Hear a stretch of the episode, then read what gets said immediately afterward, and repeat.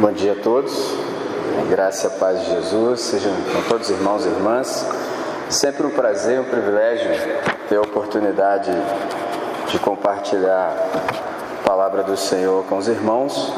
E nessa manhã eu quero fazê-lo a partir de um texto do Evangelho de João.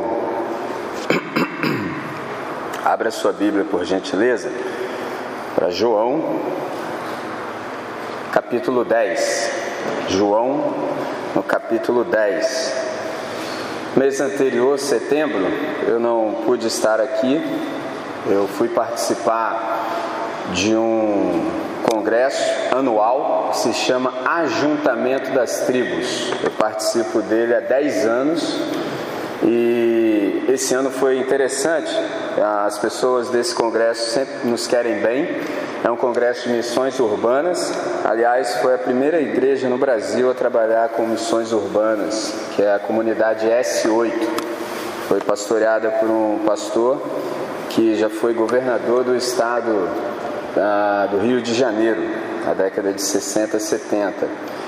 E então eles promovem esse congresso há muito tempo e eu participo dele há 10 anos. Esse ano foi significativo para nós, porque vocês sabem, a gente tem uma das plataformas que nós encontramos para divulgar o Evangelho nesse tempo, para essa geração, também através da música.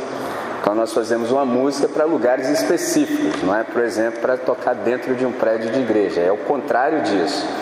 E foi interessante que no ano passado nós lançamos um CD, o volume 1, e tinha muito material, então nós dividimos em dois volumes. No ano passado nós lançamos um volume e esse ano lançamos o segundo volume e o, o lugar e o local que nós escolhemos para o lançamento foi a comunidade Ajuntamento das Tribos. Então foi excelente. Essa foi a razão pela qual eu não estava com vocês no mês passado. Então agora pela manhã estarei aqui, vou conversar com vocês na sequência, vou conversar com os irmãos que se interessarem em aprender e ter uma visão panorâmica do Apocalipse.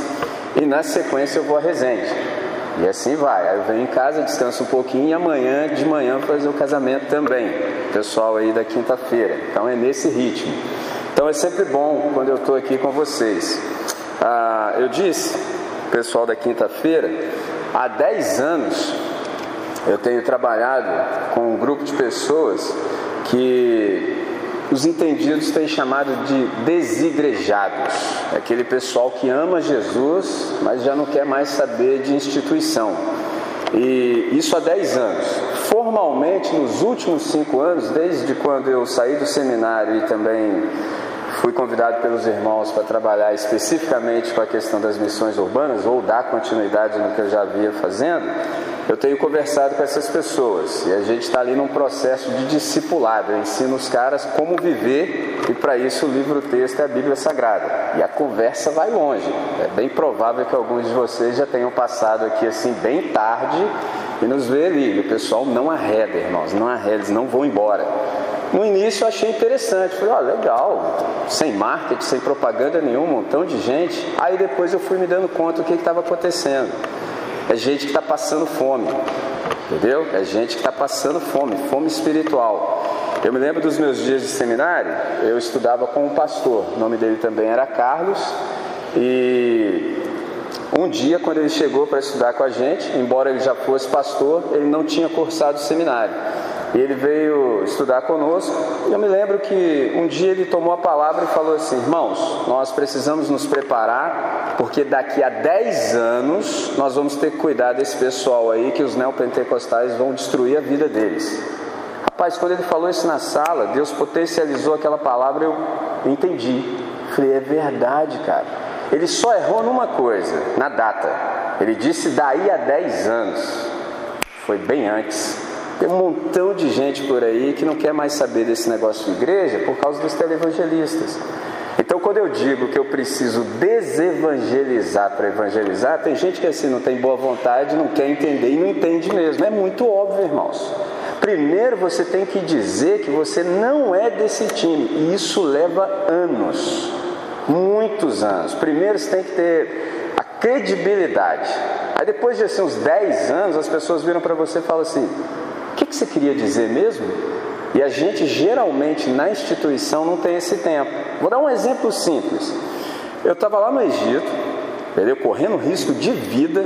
Uma pessoa escreve no Facebook assim para o pastor Edu que estava comigo. E aí, pastor, como está aí o trabalho, a obra? Que é bem, bem clichê mesmo. Muitas almas, muitas conversões. Rapaz, você falou um negócio desse no contexto brasileiro, eu já repreenderia o camarada.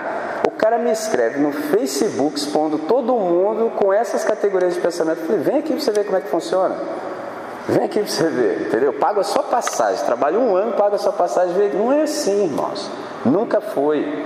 É um país fechado. E não é diferente no Brasil, embora seja com outras categorias, é a mesma coisa. Foi-se o tempo que você dizia que era pastor, significava alguma coisa. Hoje é o contrário. Nem pagando as pessoas querem te vender nada. Então leva muito tempo, você tem que ter muita paciência. E para isso o texto é João 14, é o ministério encarnacional de Jesus. Você tem que viver com as pessoas.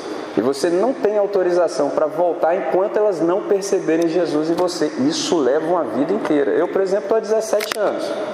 Estou há 17 anos. Aí o pessoal fala assim, André, você é até um cara legal, cara. Fala mais desse negócio aí. Eu falo, bom, então, já que você está pedindo, porque do contrário, nessa geração não tem mais jeito.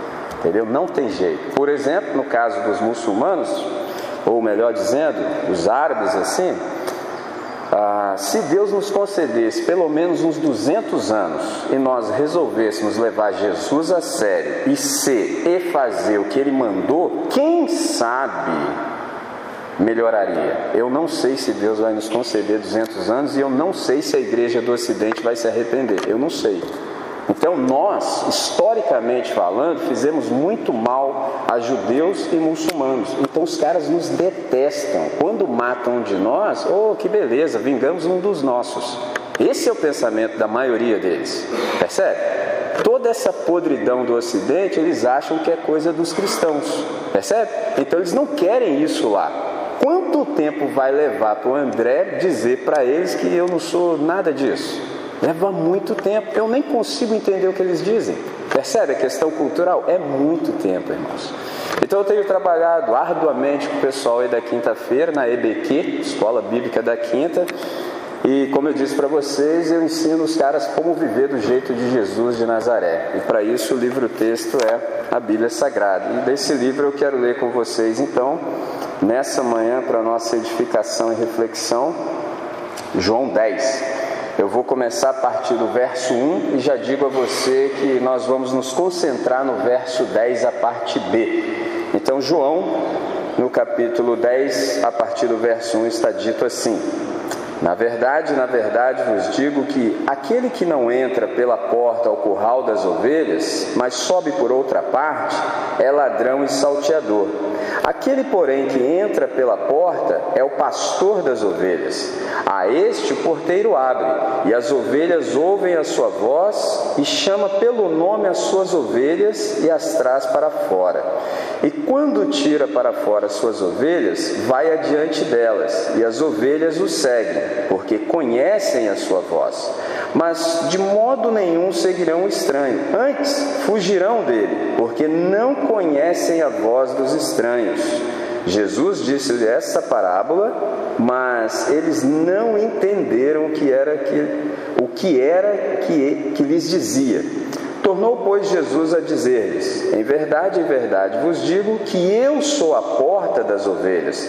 Todos quanto vieram antes de mim são ladrões e salteadores, mas as ovelhas não os ouviram. Eu sou a porta.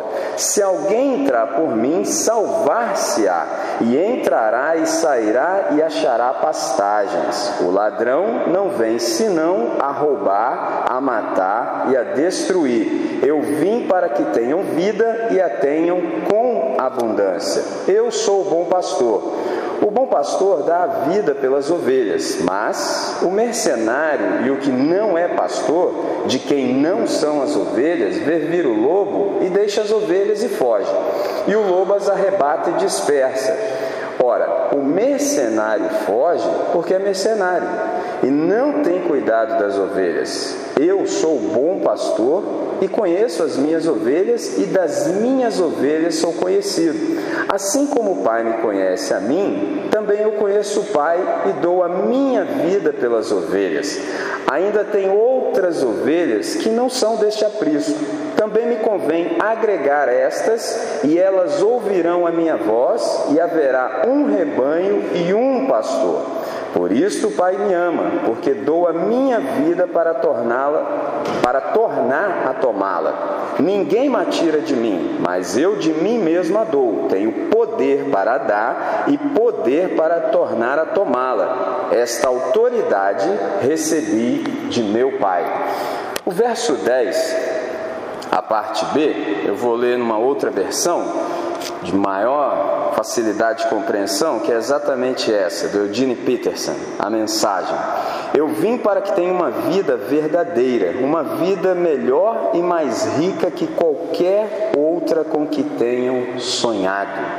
Então vamos pedir que o Senhor nos socorra, que o Senhor possa abrir o nosso entendimento. Vamos orar.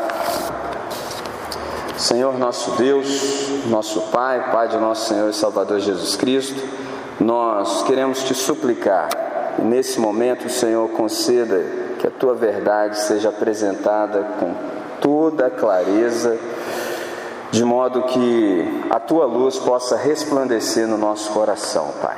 Ajuda-nos, ó Deus, dá-nos percepção, dá-nos sensibilidade para ouvirmos a tua voz, compreendermos a tua palavra e bem vivermos para o máximo louvor da sua glória. Sempre essa é a nossa oração, no nome que é sobre todo nome, o nome de Jesus de Nazaré, hoje e sempre. Amém, Senhor. Amém. Eu vim para que vocês tenham vida e a tenham em abundância. Interessante que Jesus diz essas palavras aqui num contexto pastoral, pois ele afirma que todos aqueles que vieram antes dele eram ladrões e salteadores que vêm somente com um tríplice propósito: matar, roubar e destruir. Aqui eu já preciso chamar a sua atenção para algo interessante, que é bem provável que você já tenha ouvido, e eu espero que não tenha citado assim: que o diabo veio para matar, roubar e destruir. Não vou pedir para você levantar a mão e nem vou te perguntar se você já ouviu e citou. Mas geralmente é assim que as pessoas dizem. E eu não sei se na sua Bíblia está escrito assim, mas não está. Está escrito que é o ladrão. É o ladrão que vem para roubar, matar e destruir. Por isso eu fiz questão de ler todo o contexto para você perceber o que Jesus está dizendo. Mas geralmente as pessoas, vocês já sabem, já me ouviram dizer. Geralmente quem não reflete, repete. E se perguntar, mas por que você disse que é o diabo? todo mundo fala, falei também. Mas não está escrito isso. O que Jesus está falando é acerca dos falsos mestres que sim estão a serviço do diabo. E todas as vezes que você ouve um falso mestre, o que acontece com a sua alma é exatamente isso aqui. Ele te mata, te rouba e te destrói. Percebe? Então Jesus está fazendo uma contraposição com tudo aquilo que foi ensinado de errado. Ele está dizendo: Eu não sou desse time. Viu como é que é perfeito? Viu como é que é contextual que nós estamos lendo? Eu, na verdade, vim com outro propósito. Meu propósito é que vocês vivam bem com qualidade, que vocês vivam com a qualidade da eternidade. Jesus está falando acerca de vida eterna. Então, Jesus está falando que todo aquele que alegando autoridade que de fato nunca lhe fora dada, intentou dirigir as ovelhas do Pai. Está falando então dos falsos mestres. Bom, eu disse para vocês que ele está falando acerca daqueles que, alegando autoridade que nunca lhes fora dada. Pergunta natural é: e o que, que é autoridade? Tem muita gente que hoje fica com esses questionamentos. Por exemplo, já me perguntaram, André, todo mundo hoje na igreja se fala sobre autoridade espiritual, o que, que é isso? Então, o que, que é autoridade? Eu vou ler um texto e nesse texto está a resposta. Mateus capítulo 7, verso 28 e 29 é a conclusão do ensino do monte. Diz assim: E aconteceu que, concluindo Jesus esse discurso, a multidão se admirou da sua doutrina ou do seu ensino. Por quê? Porquanto os ensinava como tendo autoridade e não como os escribas. Percebe? Então é interessante, os ensinava como tendo autoridade não como os escribas. Traduzindo, Jesus não precisava de autenticação e validação. Ele, ele dizia: Eu, porém, vos digo. Nenhum escriba falava assim. O escriba dizia assim, por exemplo, fulano de tal disse, aquele repetiu e eu também digo assim. Todo mundo trabalhava assim, ninguém tinha condição de dizer nada. Jesus, pelo contrário, ainda ia mais longe, ele dizia assim: Ouviste o que foi dito aos antigos ou pelos antigos? Eu, porém, vos digo. Como que vai fazer um negócio desse? Só sendo Deus. Porque o que ele está dizendo, na verdade, é muito simples. Quando eu disse para o Moisés escrever o que vocês estão dizendo, não foi com esse sentido que vocês estão dando, é com esse sentido. Eu sei qual é o sentido daquilo que eu mesmo disse. Meu Deus do céu, você já viu o que fizeram com ele? E não é diferente hoje, irmãos. É tudo a mesma coisa. Quem ousar dizer o que Jesus diz, só ecoar a voz dele, e perde cabeça. Percebe?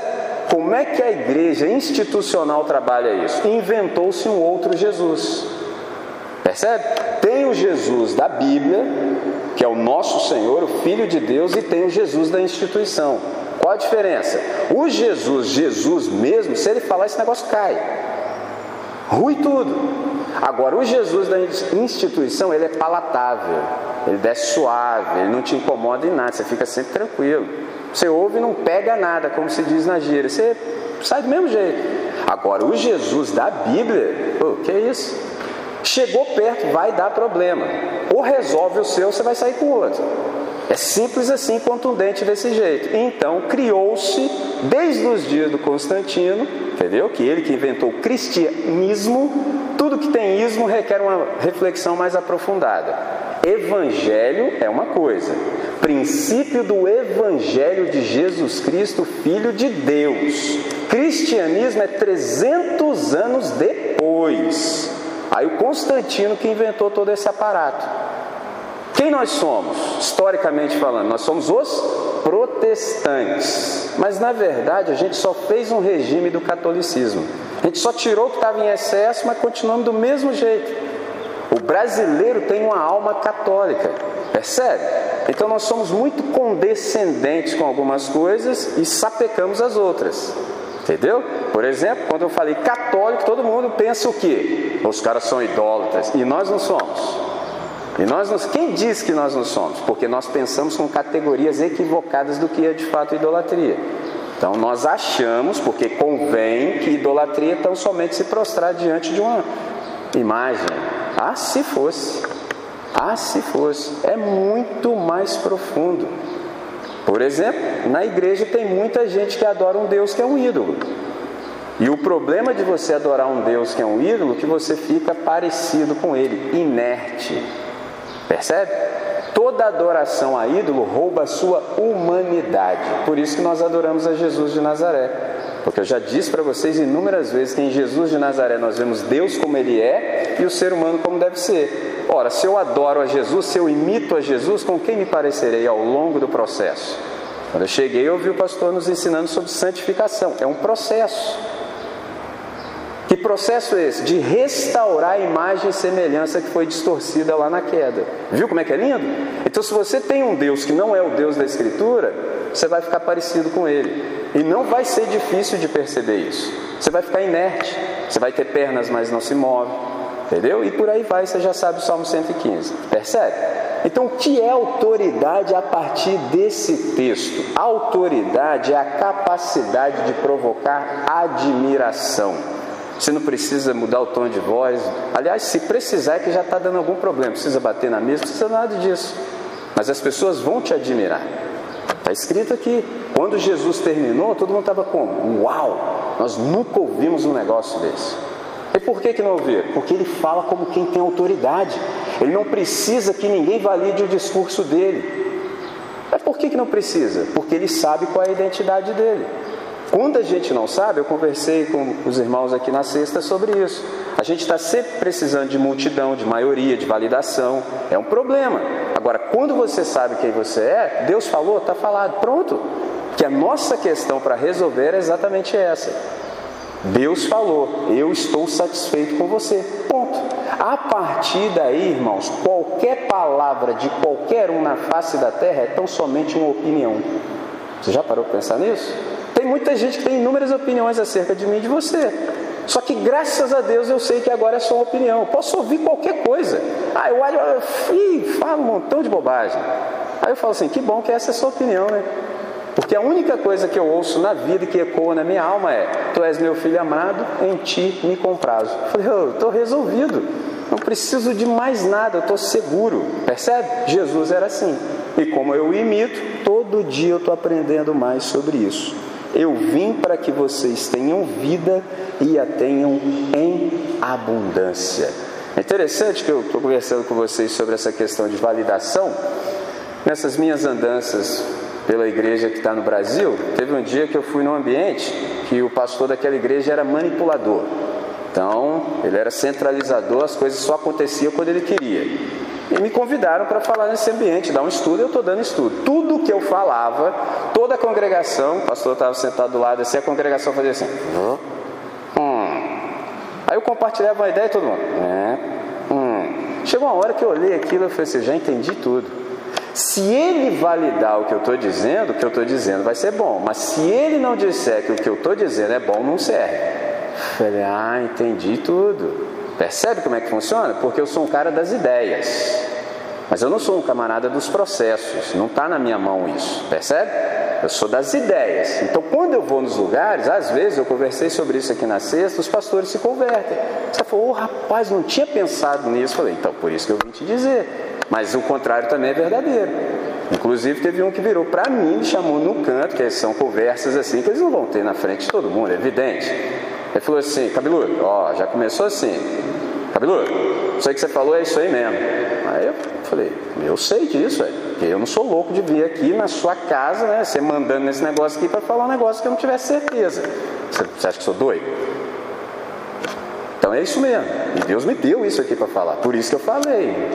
E aí? Aí pensei comigo, o que, que você vai fazer com isso? Ele falou assim, mas eu não vou fazer não. Falei, é. Aí eu fiz minha oração pelos irmãos que estavam lá e falei, estou me retirando. Bati a poeira e fui embora, segui o meu fluxo. Que é assim que eu trabalho, igual o Paulo. Você vai na sinagoga, você prega, se apresenta. Se eles gostarem, me chama que sábado que vem eu volto. Se não gostar, me expulsa, a praça está ali mesmo. Lá não preciso de validação. Percebe como é que é lindo esse negócio? Então, autoridade é falar do jeito de Jesus. E quando você fala do jeito de Jesus, isso provoca admiração. Então eu disse para vocês que Jesus ele veio para que nós desfrutemos dessa vida com qualidade de eternidade. Traduzindo, como pastor, ele dá vida por suas ovelhas e mais, ele dá vida para as suas ovelhas. Isso aqui é um extraordinário, tem um efeito. A vida que Jesus dá às suas ovelhas, as ressuscita e elas voltam à comunhão com o Pai. Quando eu cheguei também eu ouvi essa palavra. A gente volta à comunhão com o Pai. Eu vou ler um texto muito caro para nós, de Paulo, que é esse daqui, ó. Efésios no capítulo 2, entre os versos 1 e 10, diz assim: presta atenção. E vos vivificou, estando vós mortos em ofensas e pecados em que noutro tempo andaste segundo o curso desse mundo, segundo o príncipe das potestades do ar, do espírito que agora opera nos filhos da desobediência, entre os quais todos nós também antes andávamos nos desejos da nossa carne, fazendo a vontade da carne e dos pensamentos, e éramos por natureza filhos da ira, como os outros também. Mas Deus, que é riquíssimo em misericórdia, pelo seu muito amor que nos amou, estando nós ainda mortos em nossas ofensas, nos vivificou juntamente com Cristo pela graça sois salvos, e nos ressuscitou juntamente com Ele, nos fez assentar nos lugares celestiais em Cristo Jesus, para mostrar nos séculos vindouros as abundantes riquezas da Sua graça, pela Sua benignidade para conosco em Cristo Jesus, porque pela graça sois salvos por meio da fé. Isto não vem de vós, é dom de Deus, não vem das obras, para que ninguém se glorie, porque somos feitura dele, criados em Cristo Jesus para as boas obras, as quais Deus preparou de antemão para que andássemos nelas. Você percebeu o nosso estado? Nós estávamos mortos. E é difícil às vezes para as pessoas se darem conta disso, porque você vê todo mundo andando para lá e para cá, então isso pode parecer que eles estão vivos, mas eles estão mortos. A Bíblia diz que eles estão mortos.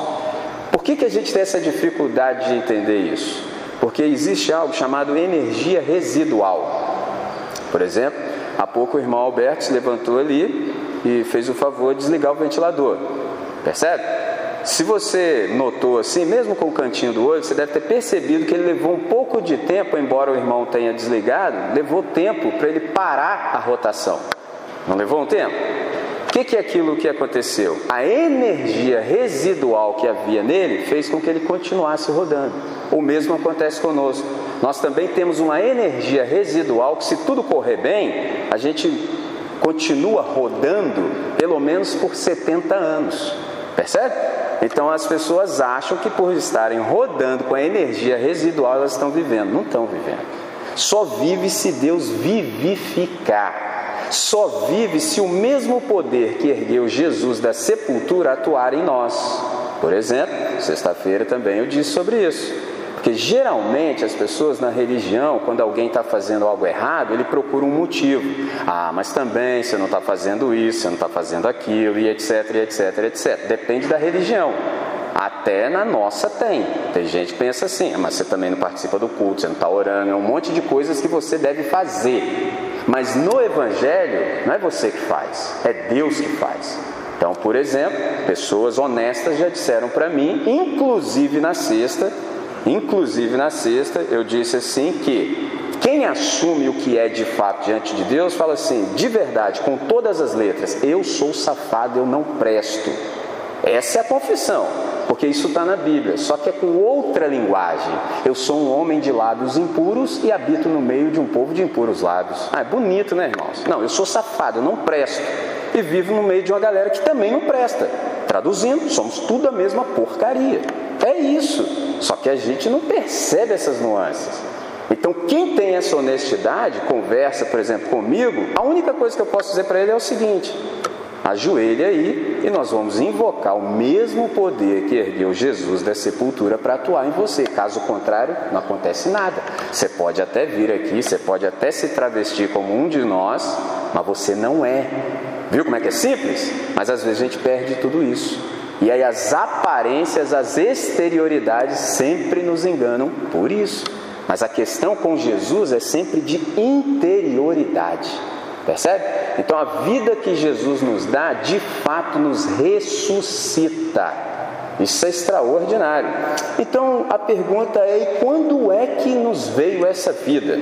Essa vida veio no Pentecoste, em Atos 2, quando o próprio Espírito Santo veio para ser vida nas ovelhas do Cristo. Bom, então já que o Espírito Santo veio, essa vida em abundância, essa vida com qualidade de eternidade, portanto, deve se manifestar quando? No dia a dia das ovelhas do Cristo. Como é que é isso? Você se lembra daquele episódio em que Jesus manifestou a sua glória, o seu primeiro milagre lá no casamento em Caná da Galileia, em João 2? Você se lembra disso?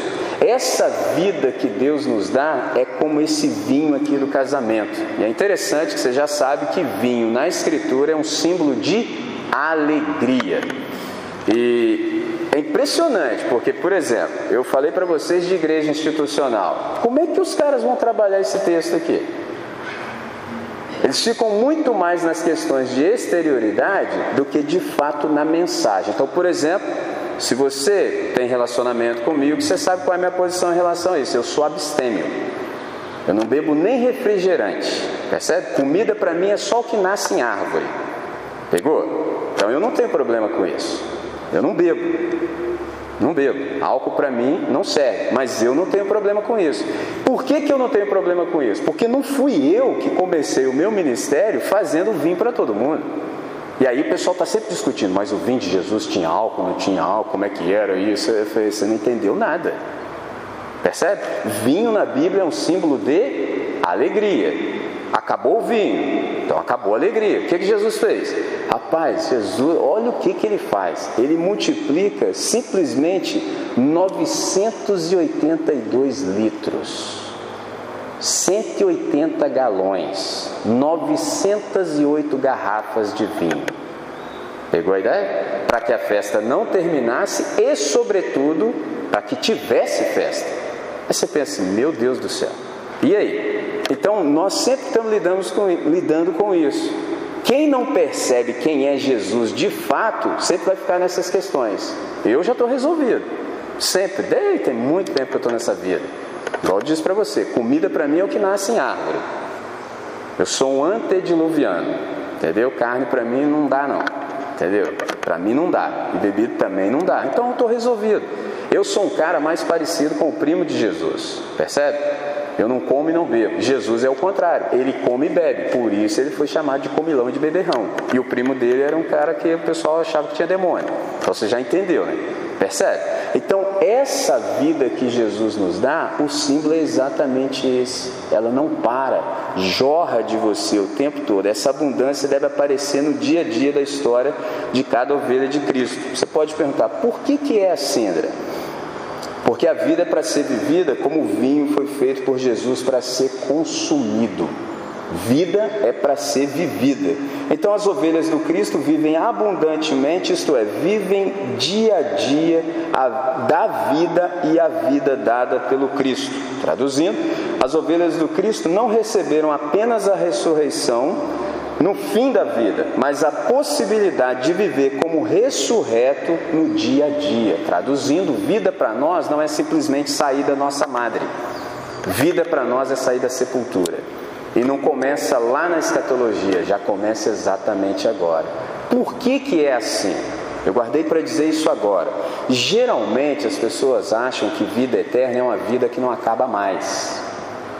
Já parou para pensar nisso? Geralmente as pessoas pensam que vida eterna é uma vida que não acaba mais. Simples. Imagina você viver eternamente, se vida eterna fosse só, tão somente uma medida de tempo, sem ser transformado pelo Espírito Santo.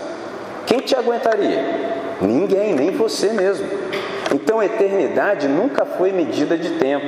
Eternidade, na verdade, é ausência de tempo.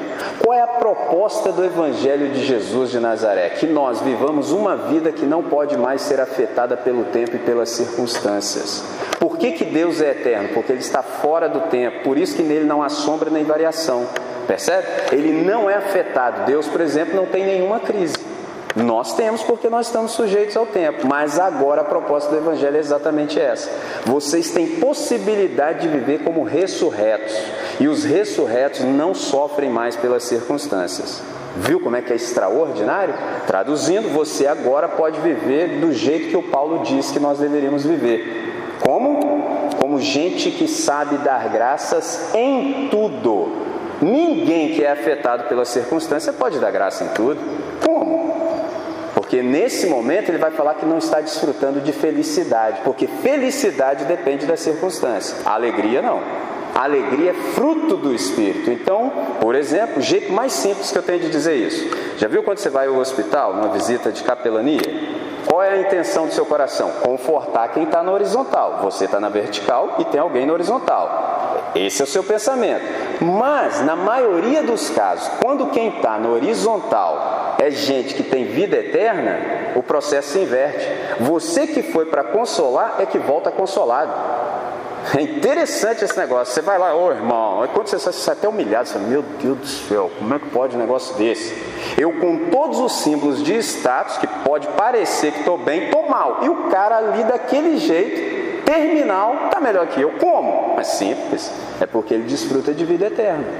A vida dele não é afetada pela circunstância.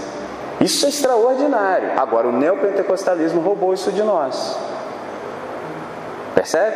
A teologia da prosperidade roubou de nós a eternidade. Nós só pensamos no efêmero. Qualquer dor de cabeça, qualquer revés, o pessoal treme. Ai meu Deus, ai meu Deus o quê? Vamos fazer uma oração? Eu falei, claro, orar é sempre bom. Mas quem falou que Deus tem proposta para te curar sempre? Onde você leu isso? Ah, você andou ouvindo o pessoal aí do copo d'água, né? Entendi. A proposta do Evangelho não é curar você. Se Deus quiser, irmãos, eu sou pastor, claro, sei para ele é nada, sei para ele é fácil, ele conhece a nossa estrutura. Agora, a proposta do Evangelho é nos ressuscitar.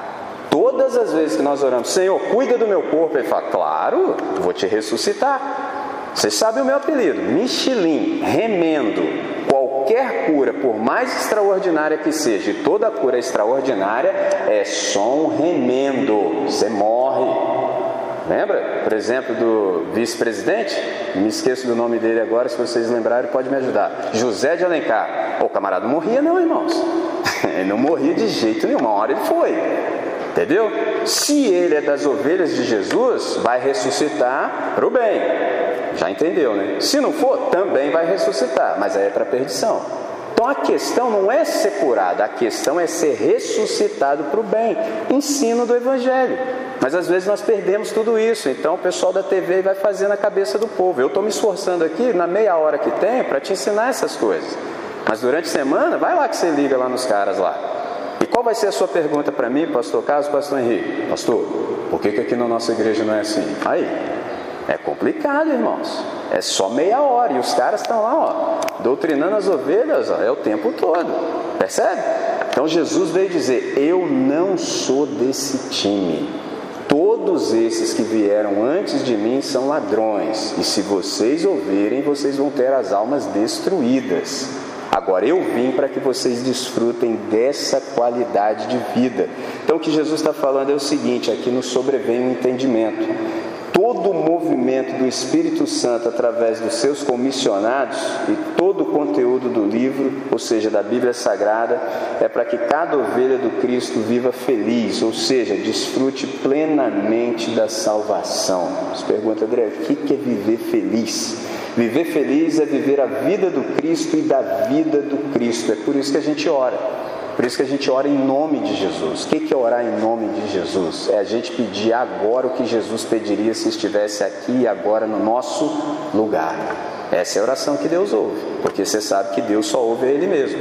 Seja feita a tua vontade. O dia que nós falarmos isso, a gente vai ser ouvido. O problema é que a gente quase nunca fala isso. Percebe? Então é por isso que a gente ora em nome de Jesus. E essa vida que Ele nos deu para viver, ela transcorre no dia a dia. Ou seja, de situação em situação, é assim que a gente vai vivendo. Viver feliz é viver em situações diferentes, viver sempre em Cristo, a vida do Cristo e saber viver em estado de salvação a cada momento. Traduzindo, não importam mais as circunstâncias, sejam quais forem, a gente tem condição de viver bem. Por quê? O Evangelho não nos dá a, a possibilidade, por exemplo, de ter uma vida melhor, ou seja, de ter uma melhor condição de vida, mas promete melhor condição de viver qualquer que seja a vida. Traduzindo, nós não oramos mais para que Deus mude as circunstâncias. Por quê? Se Ele quiser, Ele muda. Mas mais importante do que isso é: Senhor, muda-me a mim. Percebe? Isso é a maneira correta de se viver. É exatamente isso que Jesus veio para nos dizer. Eu vim para que vocês tenham vida e a tenham em abundância. Nessa manhã, irmãos, esse foi o texto que nós lemos e não foi difícil. Não foi difícil porque nós já somos participantes da era Gutenberg, a gente sabe ler, a gente sabe decodificar. Agora, o extraordinário é como é que esse texto nos leu nessa manhã. Percebe?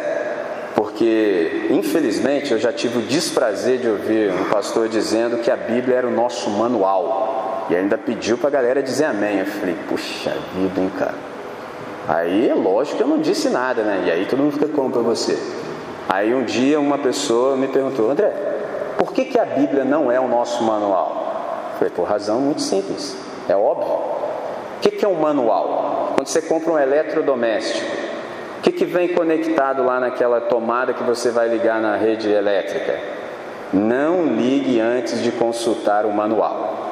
Aí o que, que você faz? Você vai lá ler o manual para fazer a coisa funcionar. Observe isso. Para fazer funcionar, você checa o manual. Então, traduzindo, qual é o princípio de um manual? Que você possa prescindir do autor do manual, certo? Ok. Se eu digo que a Bíblia é um manual, eu posso prescindir da ação extraordinária do Espírito Santo para me iluminar, para eu compreender e fazer a coisa funcionar. Isso é pensamento de modernidade. E com quem a gente aprendeu isso? Com os americanos, que são pragmatistas. Como o Brasil consome tudo que vem da América, porque você sabe, teologia é feita na Europa, é distorcida nos Estados Unidos e consumida no Brasil. Tudo que tem o nome americano, o brasileiro gosta, percebe? Então a gente herdou isso deles. A Bíblia não é um manual. Aí o cara falou, André, não tinha pensado nisso. Então agora você sabe. E o que é a Bíblia então, André? Falei, a Bíblia, se você quiser dizer que é um gabarito, pode. Para que serve o gabarito?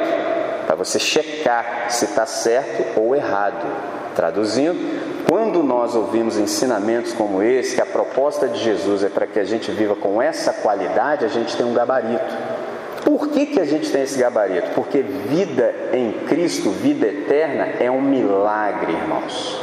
Para viver desse jeito que eu propus para vocês, com base no que Cristo disse, só por um milagre. Então, quando nós ouvimos o que ouvimos e somos lidos como fomos, a gente tem que checar para ver se o milagre aconteceu em nós. Nessa manhã, irmãos, o Espírito Santo nos reuniu aqui para trabalhar em nós. E é um momento propício para você se arrepender caso Deus tenha dito a você ao longo dessa exposição que você não vive esse negócio aqui. Você tem até a casca, a aparência e tudo, está aqui há tanto tempo, mas desfrutar dessa qualidade de vida que não requer validação de ninguém, nem de tempo, nem de circunstância, você não vive. Porque a Bíblia não fala nada sobre felicidade, mas diz tudo acerca de alguém que é feliz. Feliz é alguém que desfruta de vida eterna, e vida eterna não pode ser afetada pelo tempo e nem pelas circunstâncias. Nessa manhã, essa é a palavra do Senhor para nós. Vamos orar, irmãos? Vamos pedir a Deus, vamos suplicar, pedir que Ele nos socorra. Senhor, nosso Deus e nosso Pai, nós te damos graças pela exposição da Tua palavra nessa manhã, tudo quanto o Senhor nos falou anteriormente, por tudo que o Senhor nos deu nesse tempo, por toda essa confrontação, por todo esse encorajamento e reconhecemos, Deus, que nós temos um grande desafio a partir de tudo que nós ouvimos. Nós precisamos apreender tudo isso como vida e não mais como uma mera teoria e informação, Deus. Que todos os circunstantes que tenham contato conosco possam perceber que de fato nós somos tuas ovelhas, porque a qualidade de vida que o Senhor tem para nós manifesta-se na nossa vida, em tudo que nós fazemos enquanto nós vamos pelo mundo. Que seja assim a realidade da nossa vida, sempre, Deus, para o máximo louvor da Sua glória, em nome de Jesus. Amém, Senhor. Amém. Pastor, por gentileza.